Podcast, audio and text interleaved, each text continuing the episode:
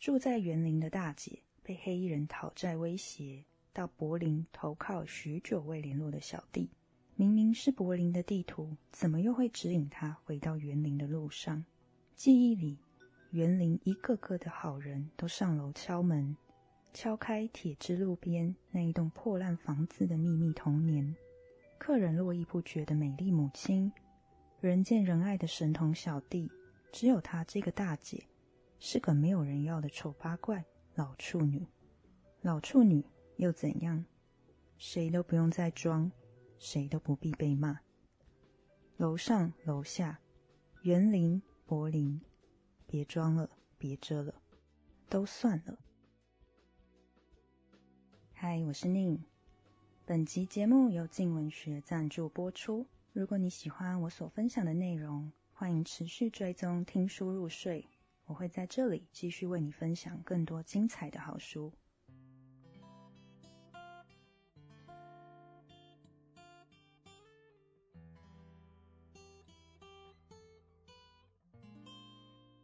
今天要为大家带来的书是由陈思宏所写的《楼上的好人》，这是他的系列作《夏日三部曲》的最终章。虽然说是三部曲。不过，三篇作品都是可以分别独立阅读的。现在就让我们一起走进园林和柏林的世界吧。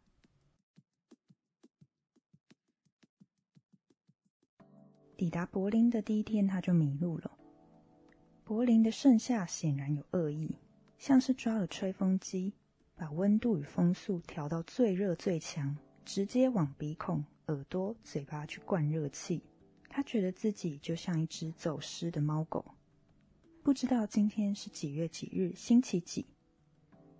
为什么会来到这里？为什么从园林来到了柏林？小弟的家在哪里？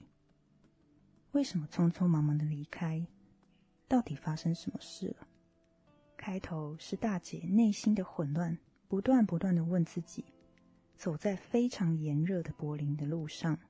让读者跟随着大姐一样一头雾水。此刻的他脑筋热雾弥漫，身体焦臭。将近一天的飞行，他都没有睡着，因为一闭上眼睛，他的脑中就会浮现那双手掐住他脖子的那双手，那双手截断他的呼吸。他当下想到的不是求生，而是想知道他是哪一号客人。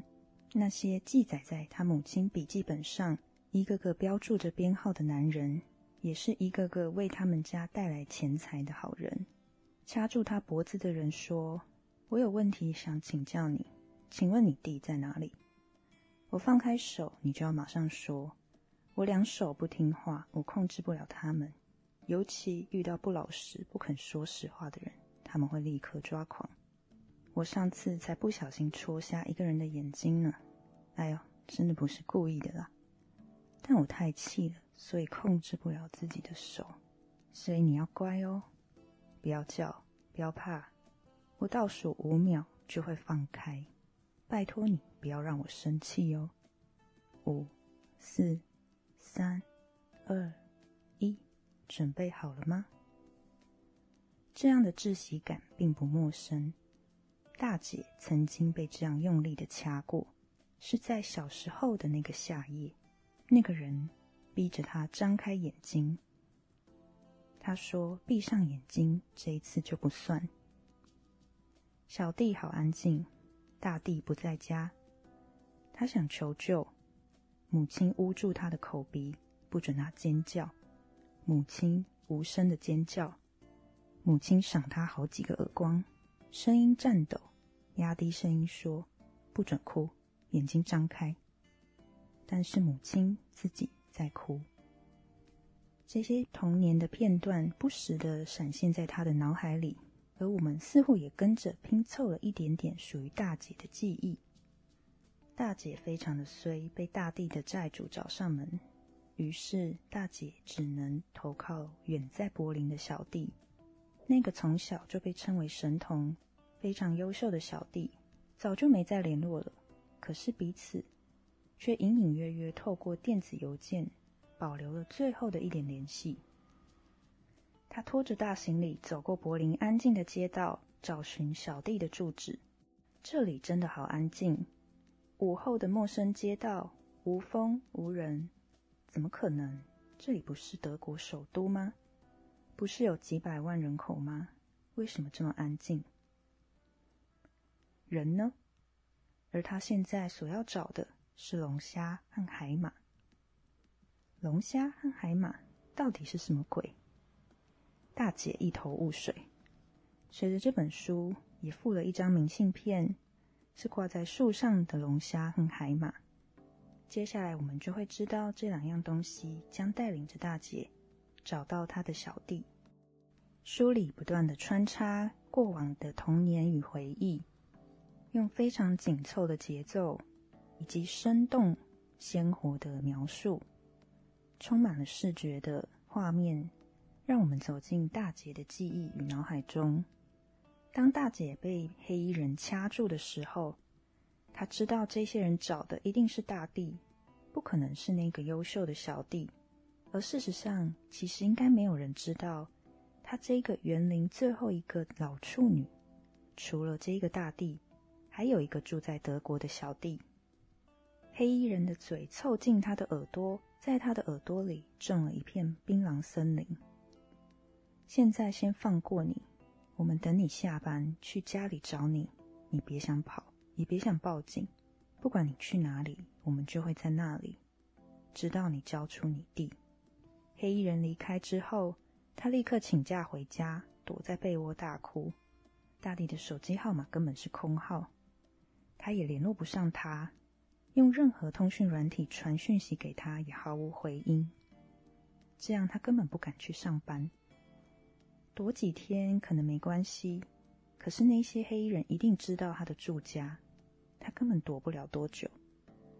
于是他没有办法，大姐只好写了好几封电子邮件给小弟，想不到小弟就回信了。信件来往，大姐按下手机画面上的电话图示，嘟嘟嘟响了几声，小弟竟然接了。大姐忍不住跟他发牢骚。那些人真的好可怕，不然我去找你好了。他也很讶异，自己怎么会说出这样子的话。网络的连线品质过于清晰，明明姐弟俩对彼此的面容、身形、轮廓都很模糊。那么久不见了，由柏林所出发的沉默与园林所出发的沉默，却快速的彼此传递，过分清晰的连结。于是小弟先说：“好。”大姐不可置信，小弟的声音听起来又近又远，很陌生。但他几乎确定电话那一端是从小跟他睡同一张床的小弟。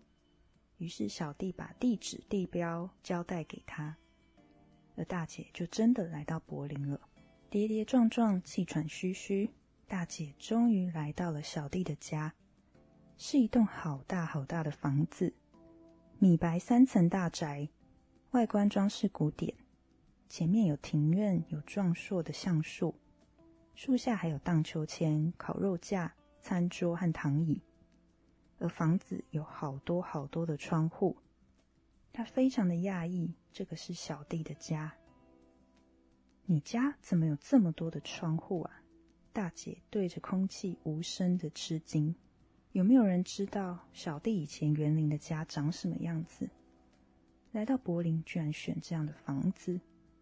原来挂在树上的龙虾和海马在这里，一个蓝色，一个橘色。藏在蓝色龙虾里的是钥匙。大姐取出钥匙，打开大门，走进庭园。小弟，记得我吗？我是你姐。我从园林出发，来到柏林了。你不是神童吗？怎么这么傻？根本不聪明啊！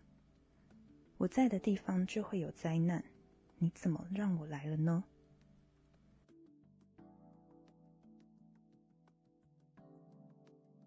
第一个篇章就到这边告一段落。由大姐在内心所抛出的呐喊与疑问，就在这边揭开了序章。接着我们会发现，对照这本书的目录，一字排开的是许多编号的男人。这些被编号的男人是记载在大姐与小弟他们的母亲所遗留下来的一本金色笔记本当中的注记。他会记录每一个客人的特征与他们的需求，而他们都成为了楼上的好人。母亲本身是经营着发廊，而所谓的发廊，就是在家里的客厅清空一个角落，放上廉价的镜子、椅子，用简单的工具——扁梳、两个剪刀、电动推刀，还有吹风机。母亲就是负责洗跟晒毛巾。而小时候，大弟与小弟负责扫除地上的毛发。开发廊其实是临时起意，母亲帮三个孩子剪发，邻居称赞之后，就把孩子也送过来剪发，给了张烂钞票致谢。会住到这一排紧邻着铁路的烂房子，就是所谓的沦落。火车日夜轰隆，平交道叮叮当当的吼叫，轰隆的列车抵达与离去，皆带来地震。梁柱、门窗、薄墙日夜颤抖，大家都在等着火车把这些房子震垮。房子倒了就不用缴房租，人如果死了就不用这样烂活，谁都不好过。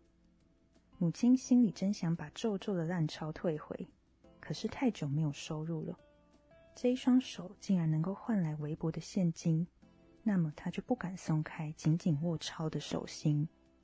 怕一松手之后，手心就是空。既然如此，那就开法郎吧。刚开张的时候，客人很少。一个母亲携带三个幼小的孩子，时常一天只有一餐。即使房租不贵，但还是缴不出来。当时母亲听从了学校老师的建议，看见了小弟优秀的才华，书法写得很好，于是，在门口摆摊卖小弟所写的过年春联。意外的大受欢迎，消息迅速的传开，许多当地人开宾士、B N W 上门指定小弟现场挥毫，留下了大把的钞票。这家人从没见过德国大车，也没看过这么多崭新的钞票。过年前，几个客人买完春联，顺便说要剪头发，发廊才有了生意。积欠几个月的房租结清，一家四口终于饱餐。回顾起来。母亲的遗物不多，衣服跟着金纸烧，葬礼简单冷清，没有旧事或亲戚，那些好人都没有来。好人本来就不该来，那些所谓的好人，就是在剪发、洗发之后，跟随着母亲上楼的人。家里的经济就是靠着这些好人所支撑起来的。孩子们长久观察下来，也知道大人们上楼。要干什么？大姐在整理遗物的时候，找到了母亲的钢笔与笔记本。他决定留下这两样，其他的烧掉丢掉。金色的笔记本上面没有写明姓名，只有编号，还有这些客人的特色跟外号。大姐只能凭记忆去拆解母亲的笔记，逐一的对号，像是拿着票根在黑黑的电影院里面找位置。有一些客人的编号与特征无法与他的记忆相符，但他依稀记得那些人。小弟从小就是一个非常特殊也非常优异的人，他其实有照相般的记忆，看过的、闻过的、尝过的，绝对不会忘。曾经他与大姐在电影院里欣赏《新天堂乐园》的时候，他把整部电影的每一句台词都记下来，着魔般的附诵。如今，小弟都忘了自己有强大的记忆。应该说，他逼自己忘记这个能力。他禁止自己使用记忆。他的智力曾经极致的发挥，疯狂的转速，但他再也不准自己使用。现在的他在柏林的大学里教书，面对只想划手机的学生，他并不需要智力。如同大姐远到柏林来找寻小弟一样，其实小弟不肯对自己承认，他的心里其实也在找寻着大姐的踪影。由于两个人的时间没能对上，大姐抵达小弟的家的时候，小弟还没有回家，所以小弟直接跟大姐说钥匙在龙虾里，请他自己进入。小弟回想，昨天大姐忽然传电子邮件来说有急事，说可不可以来柏林找她。姐弟俩很少通信，几年前的大节日，大姐都会写一封信来问好，而他从来不回信。他一直都没有回信，后来大姐就不写了，两人断讯。柏林没有旧历年气氛，除夕无围炉，他会走进书房，关上窗帘，关灯，锁门，看一下大姐以前写的拜年电子邮件。其实他都没有删掉，偷偷摸摸的读，怕窗外的月光偷窥。而这是他允许自己跟过去所连结的最大限度。小弟走到家门口，检查龙虾与海马。龙虾肚里的钥匙被取走了，表示大姐来了。一开门进去，客厅暗，月光透过窗户洒进来，有一个人影紧张慌张。小弟是你吗？他对空气说了一句德文。客厅的声控电灯终于点亮，大姐现形，一身狼狈。原来她根本不知道这里是声控的操作。两人终于重逢，却也没有太多的话语。而在小弟回家之前，其实已经有另外一个住在楼下的德国男子协助了大姐安顿她休息。那是一个会说中文的德国男子。就在大姐很讶异，为什么小弟的家里有一个德国男人，而这个男人这么会说中文的时候，这个德国男子告诉她：“我们要结婚了。”就在大姐还一阵冲击、还无法反应的时候，她才意识到小弟与这个德国男人即将在这里举办婚礼，而大姐此时此刻才知道这件事情。突然进来的资讯量过于庞大。难以招架。小弟是同性恋，而且小弟在德国要结婚，这对一个在家乡里的老处女来说是莫大的震撼。明明是她自己来找小弟，突然之间她却更不知道该怎么跟小弟相处。小弟从小不只会弹钢琴，书法作品贴在学校的布告栏上，技压高年级的镇长儿子。据说他国字看一眼就会了，每一科都立刻上手。神童的外号开始传开，神童的名声让母亲跟着沾光。刚好母亲节，园林选拔五十位模范母亲，赠予奖牌，还有蜜饯礼盒。铁之路旁边的发廊老板娘获选，是名单上唯一的单亲母亲，独立培养神童有功，操持家务。教育三子女，荣耀园林。单亲明明很丢脸呢。听说这女人被老公抛弃，可怜哦。还听说三个孩子的爸爸都不一样哦。带着三个拖油瓶要怎么再嫁？媒人婆不敢碰。学校老师把三个小孩列为重点关怀对象。妖兽，没有爸爸的小孩一定不正常。获得表扬，稍微扭转了邻居的耳语。忙碌的镇长大可派手下寄送奖牌，但是钢琴成果发表会之后，他儿子每天都在闹脾气，不懂为什么大家都没有注意到他的才华，都在讲那个穷酸的死小孩，什么狗屁神童，住那什么烂房子。镇长跟自己说，他得登门去了解一下神童的家庭。镇长不敢说的是，他忘不了那位名叫美丽的母亲。每天都想，听说是单亲妈妈，很会洗头发。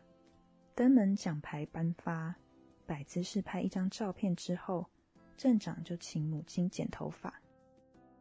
而那天好雨来的突然，原本小弟那天下午有钢琴课，大姐在骑楼等小弟，钢琴店外面的鞋子突然都像小船一样浮起来，汗水淹过他的脚踝，快速的往店里冲。钢琴课提早结束，而他们请小朋友赶快回家。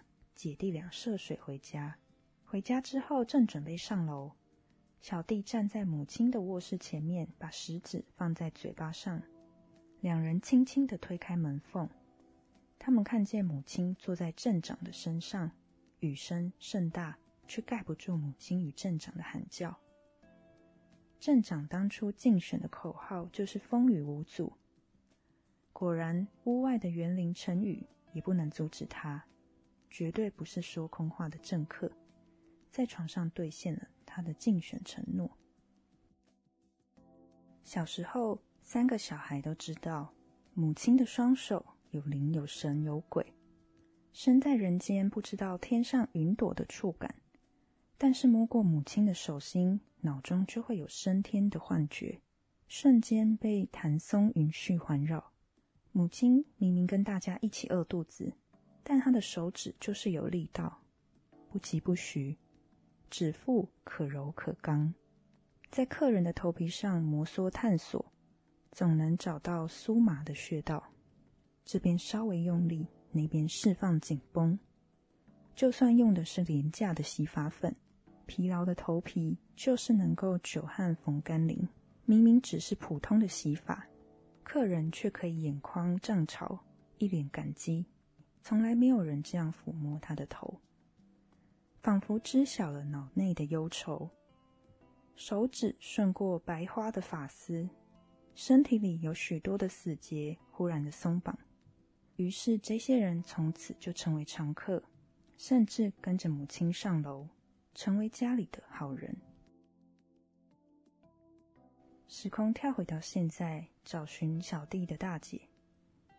刚得知小弟与这个德国男人就住在楼下，紧接着从德国男人的口中听到。小弟要跟他结婚了，而德国男人甚至不知道小弟有一个大姐，有一个过世的母亲。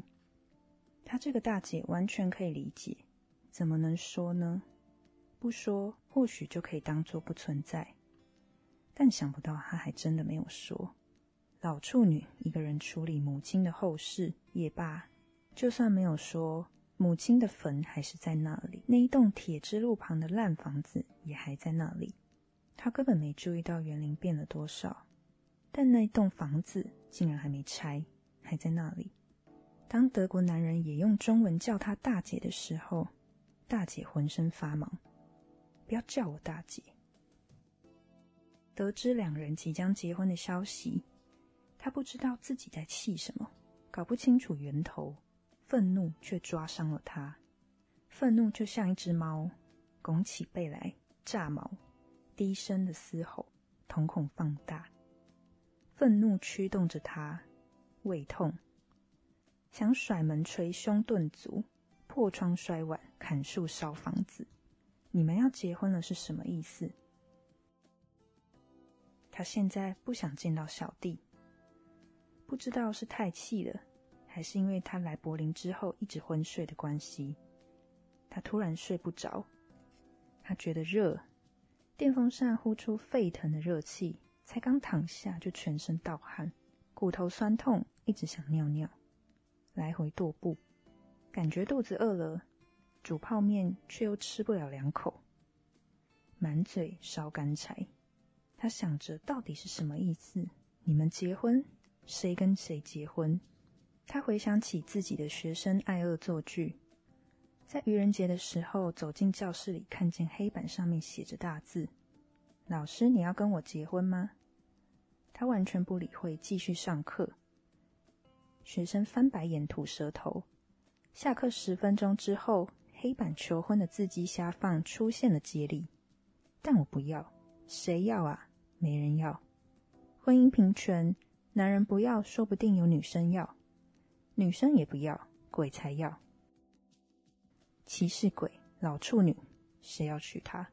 那一阵子，台湾社会躁动，性别团体上街求平权。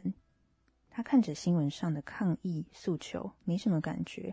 他从小孤僻，是群体里的隐形人，没有任何一个小团体想邀他加入。但他第一次加入了教会，第一次感受到被包围的温暖。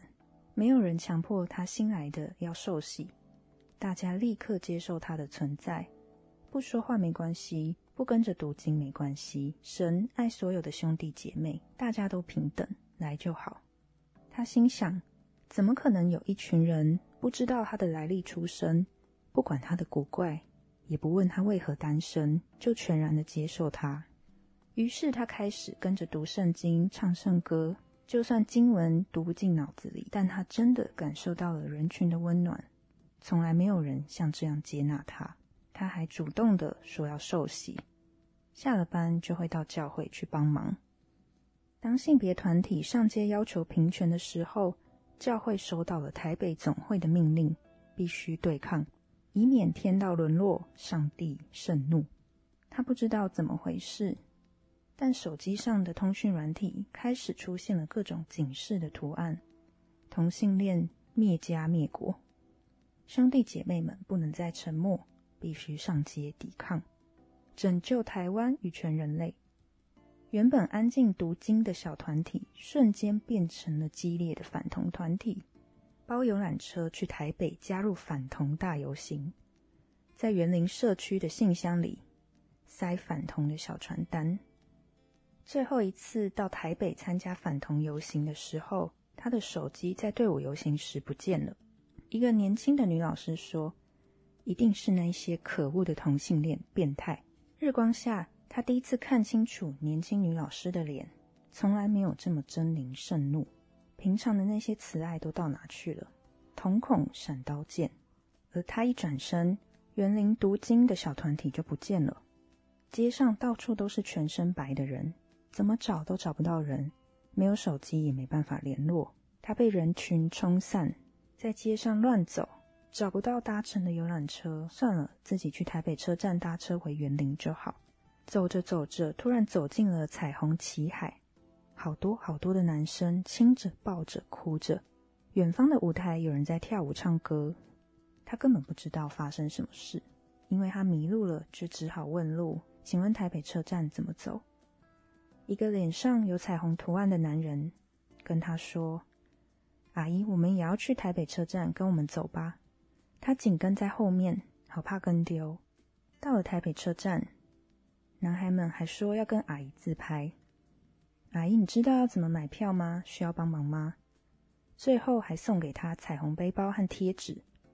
他来不及拒绝，一群男孩消失。他站在车站的大厅。脚下的地板微微震动。回到园林的时候，他不肯回去读经的团体了。而年轻的女老师把刀剑挥向他，说要退出没那么容易，这可是跟上帝的承诺，不得毁约。于是要孤立他，让他在园林没有立足之地。年轻女老师没有想到，这个大姐本来就没有立足之地，她没亲人也没朋友，孤立是没有效果的。因为那就是她原本的平淡。有一天下班，年轻女老师拿出了一笔账单要他缴钱，说这是退出团体的违约金。原来上帝的承诺就是钱，那这跟大地有什么两样？大地也常常来跟他要钱啊。那大地跟上帝有什么差别？回忆至此，大姐又回到了现实。小弟，你知不知道你大姐是反同阵营的一份子？跟着叫喊过，说同性恋变态。你们要结婚，谁是夫谁是妻？我怎么可能参加你们的婚礼？他在任教的班上说过反同的言论，教会逼他日夜附送。他脱口说出来，两个女学生就站起来牵手对他说：“老师，你凭什么歧视我们？”其中一个女生的作文很好，她总是给最高分。怎么会是同性恋？更多的学生站起来，牵手、拥抱，说要跟教育单位投诉。国文老师在课堂上散播歧视言论，他气到发抖，体内的猫大声的尖叫。走出教室，想立刻办退休。听校长训话两个小时，收到警告，必须参加无聊死的性别平等工作坊。从此，他更寡言。跟学生的距离越来越远。随着书中不断的穿插大姐来到柏林之后与小弟的互动，与小弟还有德国男子之间的相处，并穿插回忆当中母亲那些记载在笔记本上的客人与好人，我们就会跟着大姐的脚步，慢慢拼凑出那张园林的地图，还有连接大姐与小弟与母亲之间的那一张地图。大地从头到尾都没有真正的出现，形同虚设的一座桥梁。而不论是在园林还是柏林，大姐与小弟似乎都逃不出那个从童年就困住他们的阴影。如同书在一开始就引用了海明威的《太阳照常升起》的一段文。听好喽，去另外一个国家根本没有差别。从一个地方跑到另外一个地方，并无法自我解脱，这是毫无用处的。如果有一个我们一直不想去面对的问题，那么不论我们今天身处何方，不论我们逃到多远的地方，它都会永远的如影随形，直到我们去正视它。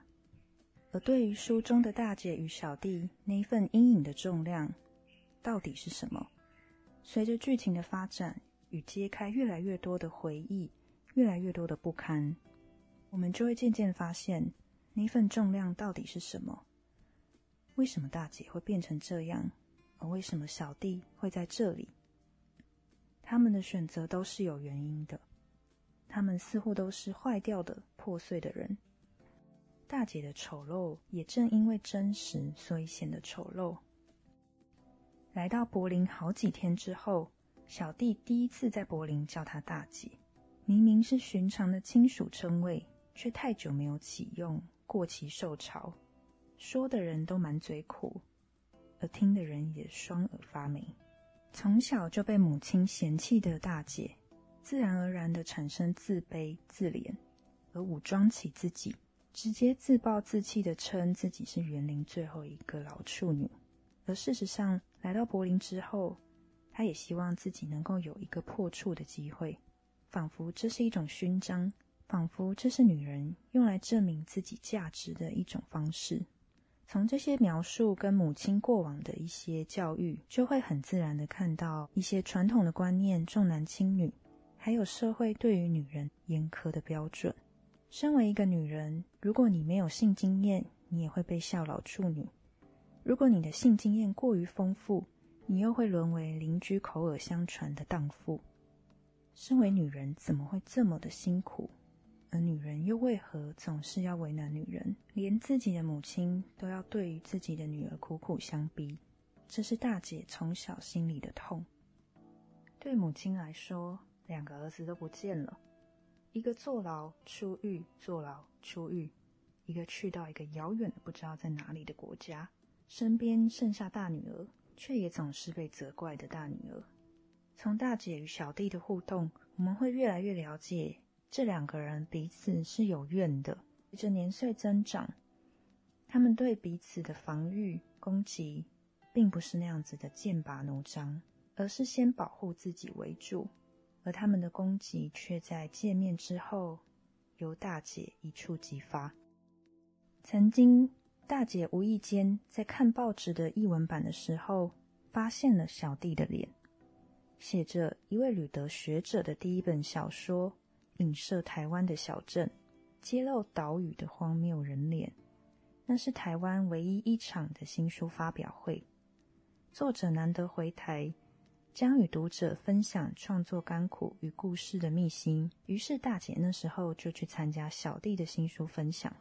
在新书现场，有观众发问：“请问书中的女主角把她写成小镇最后一个老处女，会不会有性别歧视的嫌疑？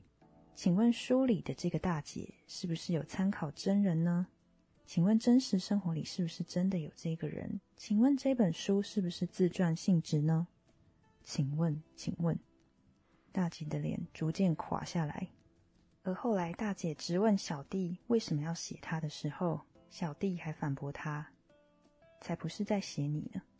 大姐在心里大叫着，两人内心的愤怒与不满，还有怨怼，逐渐随着这些文字滚开来，节奏也越来越紧凑，整本书就像是一部电影，开始加速放映。我觉得这本书的主角大姐非常的鲜明。她真的不是一个讨人喜欢的角色，但正因为她内心那些血淋淋的愤怒情绪，那些质问困惑，都是身为一个人会有的一些内在的历程，而平常我们可以藏在心里，但是在书里，我们却用他的视角偷窥了他的内在，而跟随着这些内在，逐一的去拨开大姐的这些情绪背后，他所在乎的到底是什么？他所想保护、所想防御、所想对抗的又是什么？关于他们的母亲。关于那个失联的大地，关于他小时候最亲近的小弟，为什么长大之后却渐行渐远的这一段关系，随着书越来越到后面，大约在书的最后三分之一会来到整个章节的最高潮，在这边就保留这个关子，希望大家能够亲自透过翻阅，从园林远走到柏林。看似亲近却又疏远的，看似亲情却又似是而非的这段情感，跟随着大姐的脚步，一起展开一段内心的旅程。前面有提到，每一个章节都会穿插现实大姐来到柏林之后与小弟的互动，以及母亲曾经用笔记本记录下来那些在理法院洗法，并且。提供家里经济支柱的好人们的一些记载的故事，同时还会穿插小弟对于大姐来到柏林的一些视角、小弟的观点。本书的运镜切入点不断的在切换，感觉非常的灵活。一开始可能需要稍微适应，但很快你就会跟着这些镜头的切换。忍不住想知道背后到底发生了什么事情，忍不住想更了解大姐与小弟背后的那些秘密。到底母亲当时发生的那些事情，你会对于整件事情的原貌惊呼不已。而在呼应到开头，大姐来到柏林找寻小弟门口所摆放的龙虾，龙虾与海马。在故事中，似乎也象征着一种探讨二元对立的议题，又似乎在告诉我们，这个社会、这个世界上很多事情并没有办法用二元来区分，很多事情并不是非黑即白。而我也非常喜欢这本书，阅读完之后，它并没有那种我们以往最期待，在一个故事的最后，许多人能够来一个大和解。这一种俗套的剧情，而是就像在真实生活里，我们面对那些疮疤，面对伤害，因为它一直都在，所以它并不是那么容易就可以被磨灭的。也正因为深刻具有重量，所以你必须一直带着，那就是生命的一部分。在书中的大姐与小弟，他们两个这么多年没有见面了。并不会因为终于相逢了就一见如故，而是非常真实的呈现了他们两个的尴尬，以及不知道如何面对彼此，不知道怎么相处，不知道怎么互动，就连叫一声大姐都显得非常的尴尬。而直到故事的最后，他们也并没有更亲近的，例如说拥抱，或者是彻夜畅谈。而是如同故事的一开始一样，两人那样子的互动的形式。很多事情似乎并没有办法那么完美、完整的解决。可是我很喜欢这个故事的最后，即便这些事情没有解决，即便两个人的互动还是如同一开始一样有一点尴尬，可是最后你可以感觉到他们心中的齿轮终于开始转动。那个他们曾经逃向远远的地方，因为逃不掉，所以他们终究还是得前进。终究他们会遇到一个让他们启程的一个转机。很多事情不是你逃到遥远的地方就可以没事，而是即使你逃到了远方，他也会在午夜梦回的时候找上你。至于那个是什么东西？每个人的心中的答案都不一样，而或许读完这本书，你也可以连接到你内在的一些困顿，或许你也会开始去找寻属于你内在的答案。而这本书读完之后的后劲非常的强，对我来说是非常的具有重量，却又带有希望的一个故事，会让我感受到，即便这是书中的角色，可是你会对应到人心人性真实存在的那些黑暗与挣扎。现实中是没有所谓的完美结局，可是人还是会想办法去努力前进。而这就是这本书所带给我的一些触动。看完的当下，会有一种很悲伤、剧烈，可是却也充满希望的一种矛盾反差，很难以言喻。我觉得我的描述能力还没有办法到那么的具体，但真心的推荐这本作品给大家。看这本书就会像是看一部电影。我也开始想象这本书如果翻拍成电影，一定会是一部非常精彩的故事。它本身的剪辑、本身的运镜就已经足够带领你穿梭在不同的时代背景，穿梭在园林与柏林的各个角落。在这边推荐陈思宏的《楼上的好人》这本书给大家。特别感谢静文学以及 Ryan，还有要在这边特别感谢。赞助听书入睡的大家，谢谢 Gloria。订阅本节目会带给我很大的动力。那如果对于赞助本节目有任何的兴趣，欢迎你们在 Mixer Box 上面搜寻“听书入睡”，在这边你可以找到我的节目，也可以浏览上面的赞助方案。当然，单纯的收听也带给我很大的鼓励。期待迈向下一个里程碑。也期待永无止境的探索与分享，能够传递更多更丰富的故事。